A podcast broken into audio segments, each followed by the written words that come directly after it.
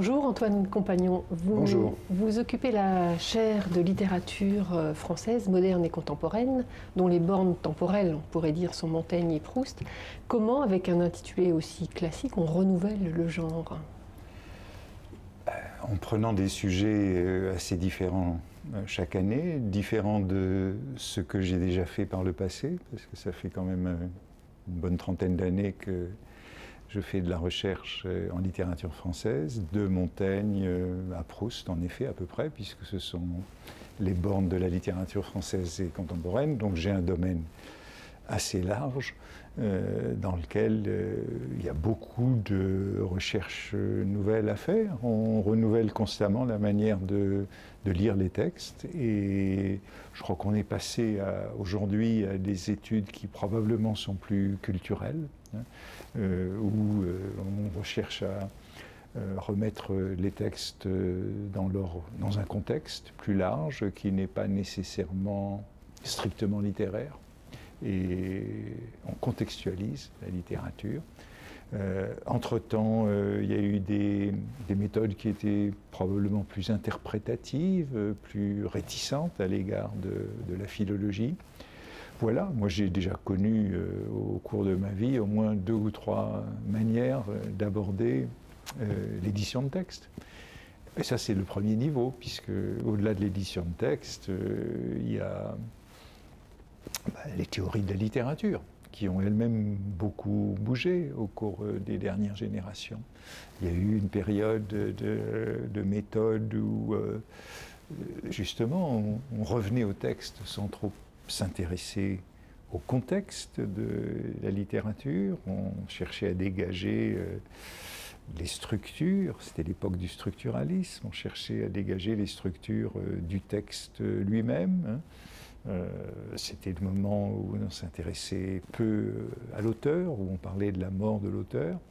Et puis euh, ces méthodes-là, elles ont été euh, transformées par euh, un retour à, à l'histoire, auquel j'ai moi-même contribué à un moment donné. Et puis il y a eu euh, depuis euh, d'autres tournants. Hein. Il y a eu donc un tournant linguistique, un tournant d'histoire culturelle que je décrivais. Euh, on a beaucoup parlé d'un d'un tournant éthique euh, dans euh, l'approche de la littérature au cours de la dernière génération. L'un des cours euh, que j'ai fait au Collège de France il y a un certain nombre d'années portait sur s'intitulait Morale de Proust. Donc j'avais abordé en effet l'œuvre de Proust d'une manière que qui ne m'était pas familière, hein, qui était nouvelle pour moi. Nous sommes en 2013, euh, c'est l'année de Marcel, pourrait-on dire, et vous, vous n'échappez pas euh, à la mode, entre guillemets. J'ai décidé euh, de faire cette année un cours sur Proust, intitulé Proust en 1913, parce que c'est l'année du centenaire de la publication de, du côté de chez Swann, mon premier volume de la recherche du temps perdu, qui a été publié en novembre 1913.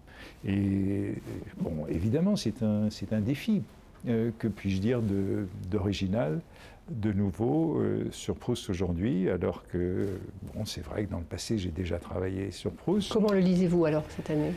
J'ai décidé de le lire de manière, je dirais, un peu naïve, un peu candide, en mettant de côté euh, l'érudition pour me demander comment l'aborder un lecteur de 1913. C'est bon, euh, une idée euh, évidemment un peu utopique, mais euh, de, repérer ce, ce, qui pouvait déconcerter dans le livre, parce que je crois que une œuvre comme celle-là est, est devenue une œuvre canonique, euh, elle a été enseignée à l'université et puis euh, dans le secondaire.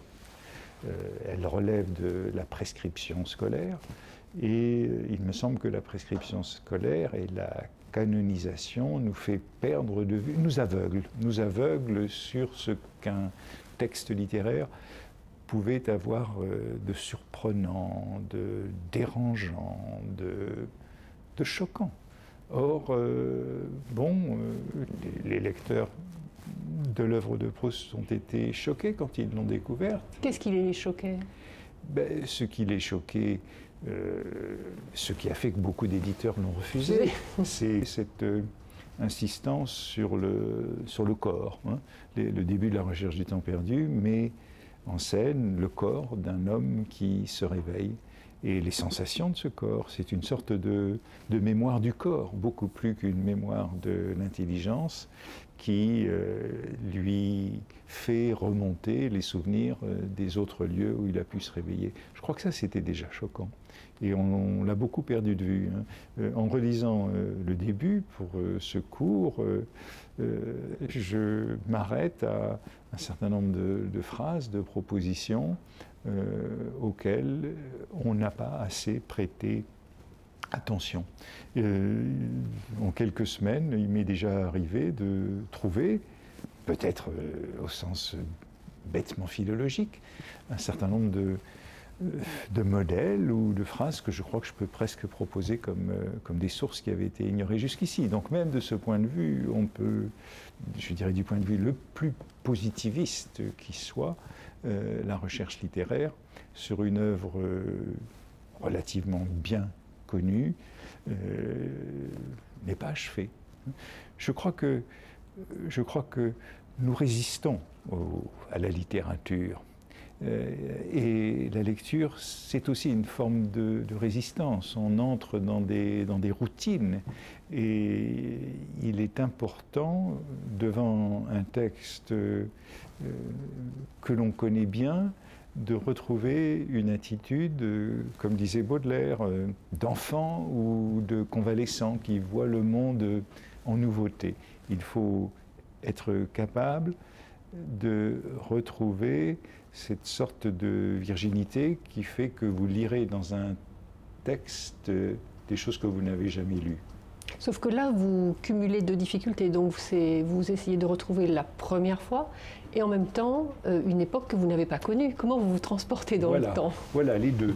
Parce que je crois que, bon, je crois que il y a toujours un défi dans l'étude littéraire qui est celui de la distance euh, temporelle. Nous, nous intéressons à la littérature à partir de nous-mêmes, de notre propre horizon.